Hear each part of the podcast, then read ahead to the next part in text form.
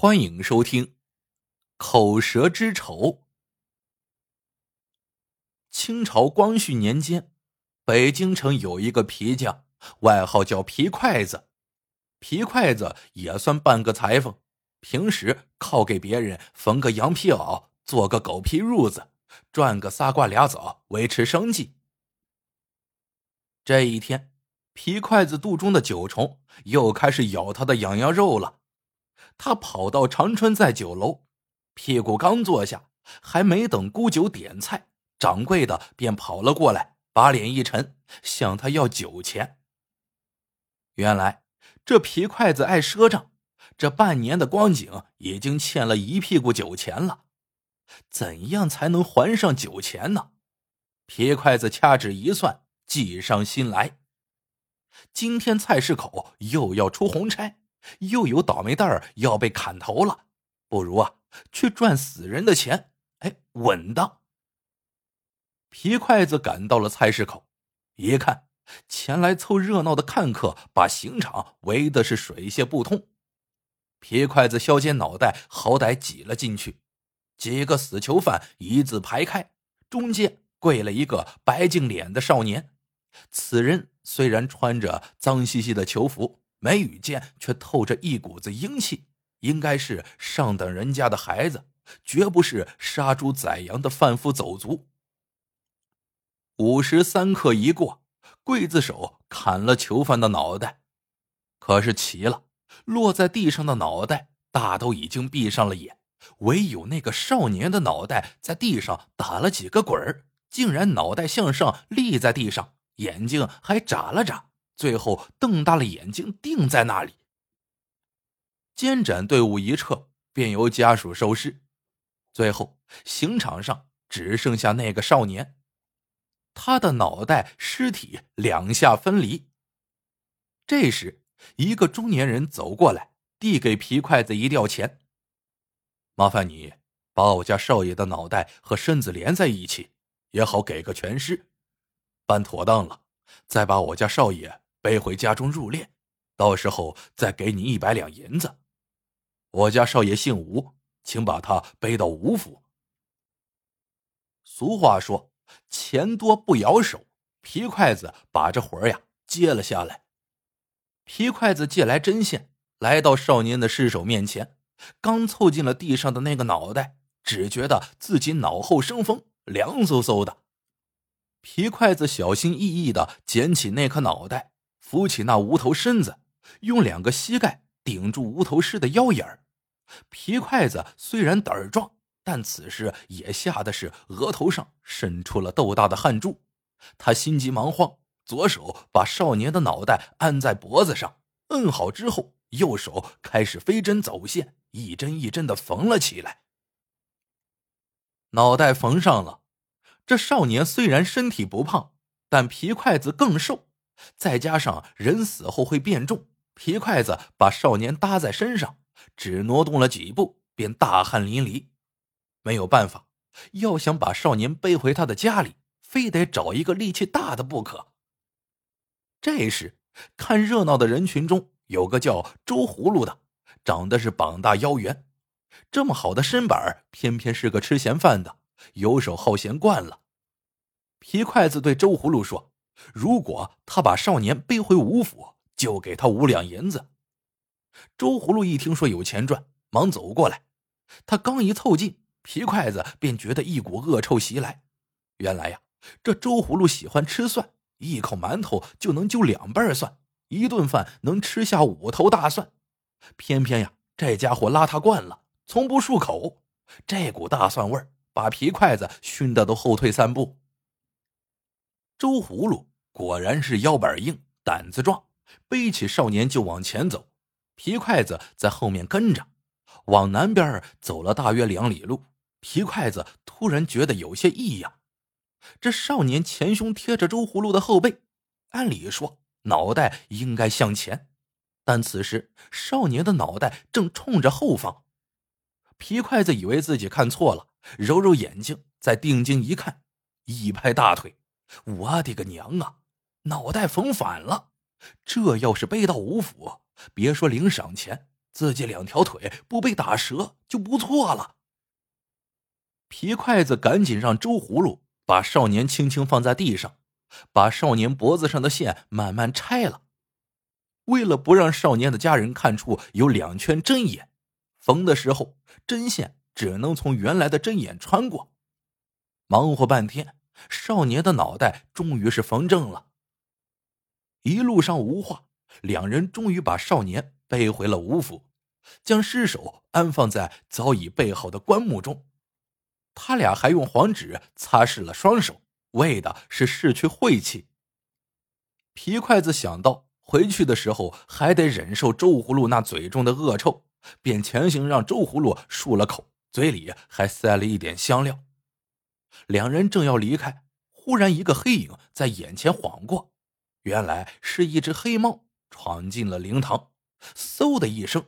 越过了少年的棺木。皮筷子听老人说过，灵堂是不能跑进野猫的，要是野猫从棺木上面越过，是会诈尸的。皮筷子安慰自己：“那是上了年纪的老头老太瞎说的，人死不能复生，哪有什么转世投胎之说？别害怕，别害怕啊！”两人走出灵堂的那一刹那。只听得棺木中“砰”的一声，随即再没了动静。再看周葫芦，他身子一哆嗦，表情呆滞了一下。紧接着，怪事来了，周葫芦的举止谈吐顿时变了，变得文雅起来，不像原来那个大老粗了。皮筷子小声问：“嗨，周葫芦，你怎么了？”周葫芦咬牙切齿的说。我要报仇。皮筷子觉得奇怪。报仇？你报的哪门子仇？谁杀了我，我就找谁报仇。皮筷子听了，好生纳闷，觉得眼前这个周葫芦像是变了一个人，说话也怪怪的。按照约定，皮筷子给了周葫芦五两银子，还开玩笑的说。周葫芦，有了这五两银子，是不是要找一房媳妇儿啊？周葫芦摇摇头。红颜祸水，害得我好惨。皮筷子眉头一皱，嗨，还红颜祸水呢？平时和周葫芦你打交道的只有五十多岁的周寡妇，哪有什么红颜祸水？周葫芦回来的第二天。菜市口附近的人们就炸了锅。原来负责斩杀少年的那个监斩官突然暴毙身亡。又过了几天，亲自下手的刽子手也突然蹬了腿了，一命呜呼。皮筷子心里瘆得慌，这周葫芦是不是被少年的魂附了身，回来要报仇啊？按理说不会呀，鬼魂最怕蒜味了，妖魔鬼怪万不能近身。突然，皮筷子一拍自己的大腿。他娘的，完了！那天自己强行让周葫芦漱了口，大蒜味被冲得干干净净。难道那个少年真的附到了周葫芦的身上？这周葫芦要报仇，接下来会找谁呢？刽子手和监斩官都死了，下一个会不会轮到自己呀？自己把少年的脑袋缝反了，这么一折腾，这少年肯定记恨自己呀。皮筷子越想越怕，他向邻居打听周葫芦的行踪，邻居告诉他，周葫芦这几天呀怪得很，以前经常吃大蒜，现在不吃大蒜，倒喝起了龙井茶，没事手中还握着一把桃花扇，嘴里竟然能够吟诵唐诗宋词。皮筷子听了。头发都快竖起来了。错不了，这周葫芦准是被少年的魂魄附了身，是福不是祸，是祸躲不过。皮筷子壮着胆子找到了周葫芦，说道：“吴公子，有仇报仇，有冤报冤。你要报仇，我管不了。可是我缝错了你的身子，真的是无意的。那天……”心急忙慌的才缝错了，要打要杀，随便你吧。周葫芦一脸茫然。冤有头，债有主，找你报的什么仇？皮筷子知道，如果冤仇报完了，魂魄就会离开肉身。现在魂魄还没有离开，应该还有什么冤仇未报。皮筷子壮着胆子问：“你已经弄死了监斩官和刽子手，还没算报仇啊？”周葫芦微微一笑：“监斩官是因为得罪了朝廷里的政敌，被扔进死牢自缢而亡；那个刽子手是因为染了天花暴毙而亡。他们的死与我无关，我的仇根本还没报呢。”少年的仇人到底是谁？这倒把皮筷子的好奇心给勾了出来。他决定看看到底是谁害死了那个公子。一连几日，皮筷子和周葫芦一直形影不离的住在一起。突然有一天，天还没亮，两人都还睡着。周葫芦的身子猛地一震，嘴里嘟囔着：“我的仇人找到了，我要走了。”周葫芦一边嚷着，一边醒了。他吆喝道：“哎，饿死我了！赶紧给我上一碗炒肝加五头大蒜。”旁边的皮筷子小声问：“你还喝龙井吗？”周葫芦一瞪眼：“喝个屁茶！我什么时候喝过龙井茶？你们觉得茶香，我倒觉得蒜汁才香呢。”皮筷子瞅瞅周葫芦这副德行，心里想到：想必那公子的魂魄已经离开周葫芦的肉身了。几日后，皮筷子赶庙会的时候，看到人群中有一个黄脸女人。这女人生着一张方形大嘴，嘴里耷拉着舌头，这舌头耷拉到下巴，极像吊死鬼的模样。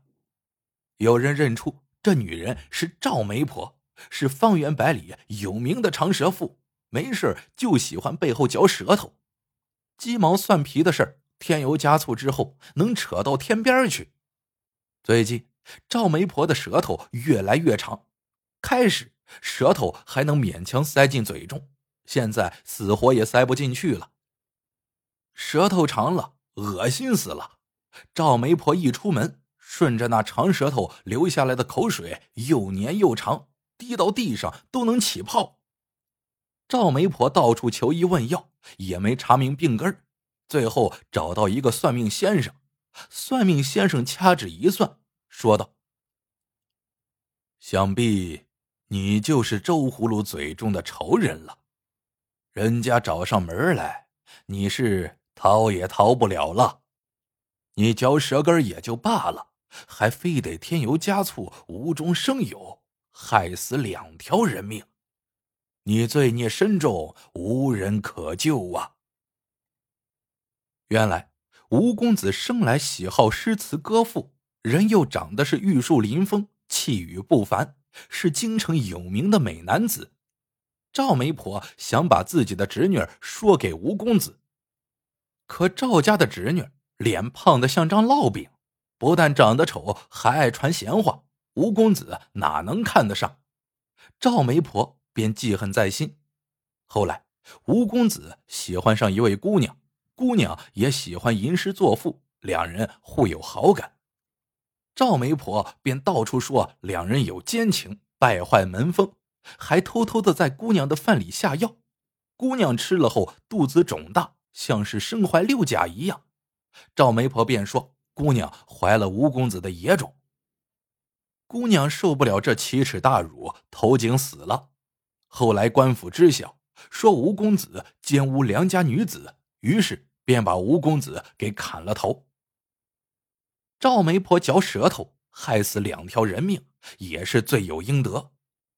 自那以后，京城也少有嚼舌根的人了，因为没有人想像赵媒婆那样人见人躲。狗见狗嫌。好了，这个故事到这里就结束了。喜欢的朋友们记得点赞、评论、收藏。感谢您的收听，我们下个故事见。